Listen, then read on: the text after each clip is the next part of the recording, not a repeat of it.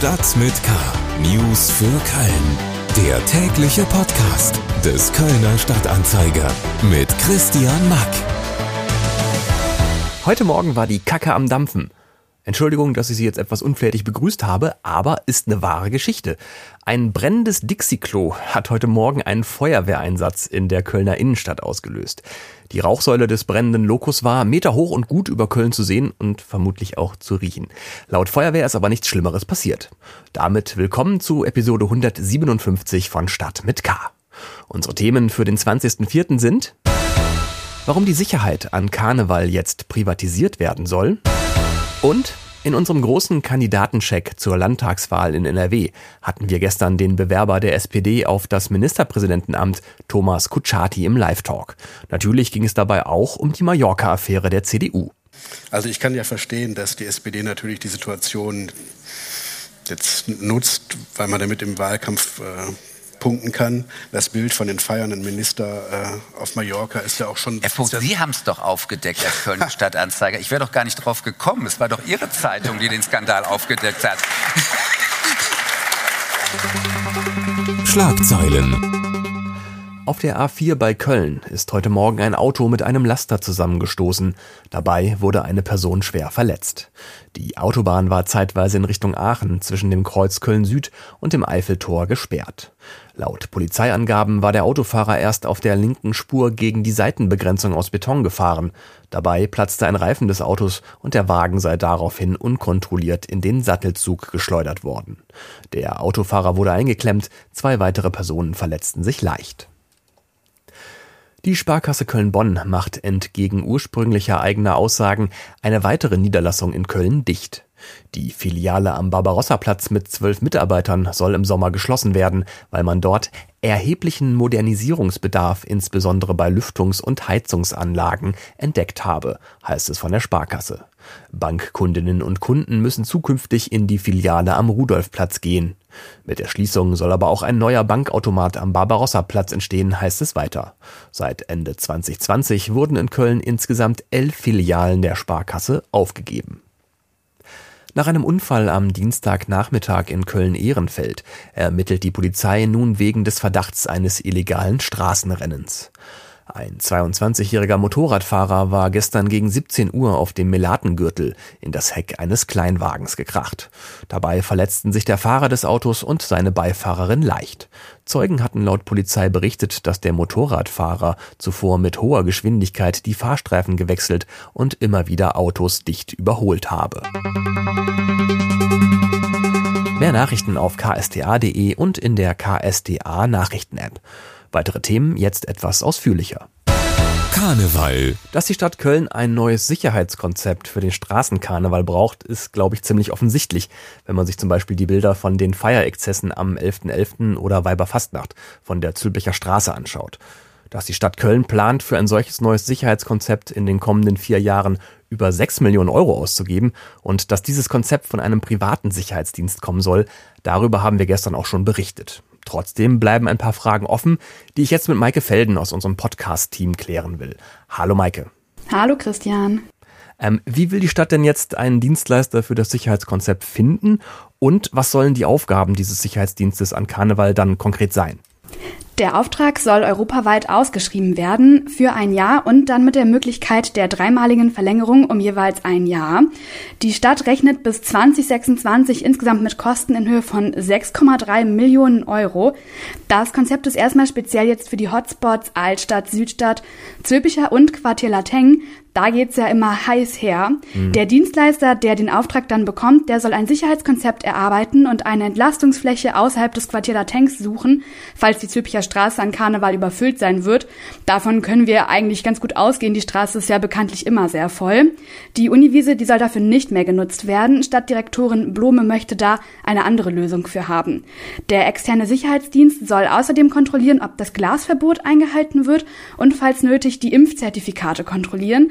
Es soll außerdem ein städtischer Koordinierungsstab eingerichtet werden und an einen Karnevalstagen soll Führungspersonal für den Koordinierungsstab, die Altstadt, das Quartier Lateng, die Südstadt und den Verkehr bereitgestellt werden. Mhm. Äh, bisher war die Sicherheit an Karneval ja der Job des Ordnungsamtes. Äh, traut man sich das jetzt bei der Stadt also nicht mehr selber zu? Es sieht tatsächlich so aus, als sei die Stadt Köln mit der Sicherheit an Karneval überfordert. Sie begründet den Auftrag an ein externes Unternehmen damit, dass die Verwaltung der Stadt Köln die erhöhten, aber notwendigen Sicherheitsmaßnahmen nicht mehr alleine leisten kann. Für die Anwohner, aber auch die Feiernden beim Straßenkarneval ist es natürlich wichtig, dass alles sicher und ordentlich abläuft. Deswegen wird der Auftrag eben vergeben. Am 5. Mai muss der Stadtrat ja dann erst noch über die Pläne der Stadt entscheiden. Ähm, was sagen denn die Ratsfraktionen dazu, dass das Sicherheitskonzept für Karneval in Zukunft von einem Privatunternehmen kommen soll? CDU, Grüne und FDP, die begrüßen das Konzept und die Idee, aber die Hauptverantwortung müsste natürlich weiter bei der Stadt liegen und auch Ordnungsamt und Polizei, die müssen ihre Aufgaben weiterhin sehr gewissenhaft erledigen. Außerdem hätte die Polizei und das Ordnungsamt natürlich auch an Karneval andere Aufgaben, als jetzt den Türsteher zu spielen. SPD und Linke, die kritisieren die Idee ziemlich scharf, weil das Projekt sehr teuer sei und es wird außerdem kritisiert, dass man den Sicherheitssektor ja dann an Karneval komplett privatisiert. Die Stadt müsse aber eigentlich in der Lage sein, das selber zu schaffen, also für Schutz und Ordnung zu garantieren oder eben mehr Mitarbeiterinnen und Mitarbeiter für das Ordnungsamt einstellen. Maike Felden aus unserem Podcast-Team über die Pläne der Stadt, das Sicherheitskonzept für den Karneval zukünftig komplett in die Hände eines privaten Sicherheitsdienstes geben zu wollen, um das Ordnungsamt zu entlasten. Der Stadtrat entscheidet am 5. Mai darüber. Alle Infos dazu gibt's natürlich auch nochmal auf ksda.de.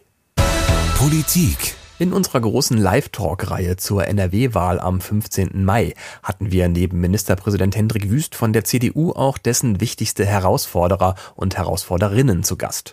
Ende März waren das Mona Neubauer von den Grünen und Joachim Stamp von der FDP. Dienstagabend haben wir dann mit dem SPD-Bewerber um das Ministerpräsidentenamt Thomas Kutschaty sozusagen den Deckel drauf gemacht auf unsere Live-Talk-Reihe, zu der wir gestern Abend auch 140 Leserinnen und Leser des Kölner Stadtanzeiger in die Kölner Wolkenburg eingeladen hatten.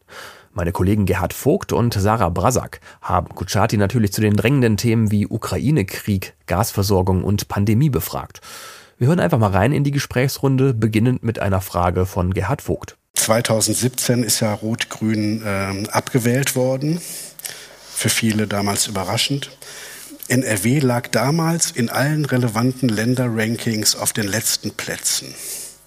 Warum sollten Ihnen die Wähler eigentlich glauben, dass die SPD es diesmal besser kann? Ähm, weil wir in die Zukunft gucken müssen, was wollen wir anders machen. Und ähm, ich könnte jetzt viel erzählen, ob das jetzt besser geworden ist oder nicht in den letzten fünf Jahren. Ich darf sagen, der Stau ist mehr geworden als weniger. Ich kann sagen, Nordrhein-Westfalen ist Schlusslicht bei den Bildungsausgaben pro Kind ähm, hier im Vergleich zu allen anderen 15 Ländern in Deutschland. Aber ich möchte mich gar nicht so sehr mit der Vergangenheit beschäftigen. Das könnte ich jetzt eins zu eins zurückschieben. Es geht jetzt darum, wer hat die besten Ideen für die nächsten fünf Jahre Jahre, ich sage sogar für die nächsten zehn Jahre. Und wir müssen ähm, harte Veränderungen angehen. Es wird große Umbrüche im Arbeits- und Wirtschaftsbereich geben müssen. Wenn wir klimaneutral werden wollen, stellt sich in den nächsten Jahren die Frage, woher bekommen wir die Energie? Werden wir weiterhin ein Industrieland sein in Nordrhein-Westfalen?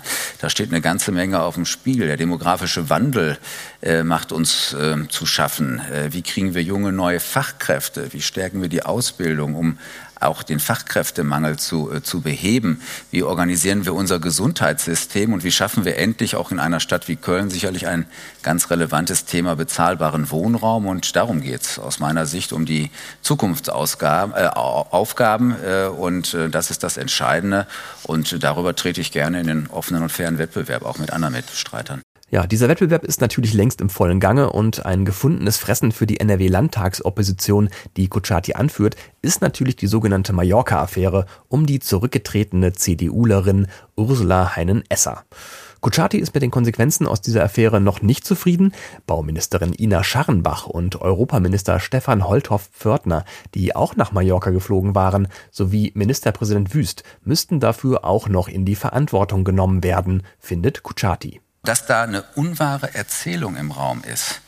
Und da sitzen Leute dabei, dass sie sagen, hey, ich war ja Augenzeuge, das stimmt doch gar nicht, du, du warst doch viel länger da und ich war selbst mit dabei.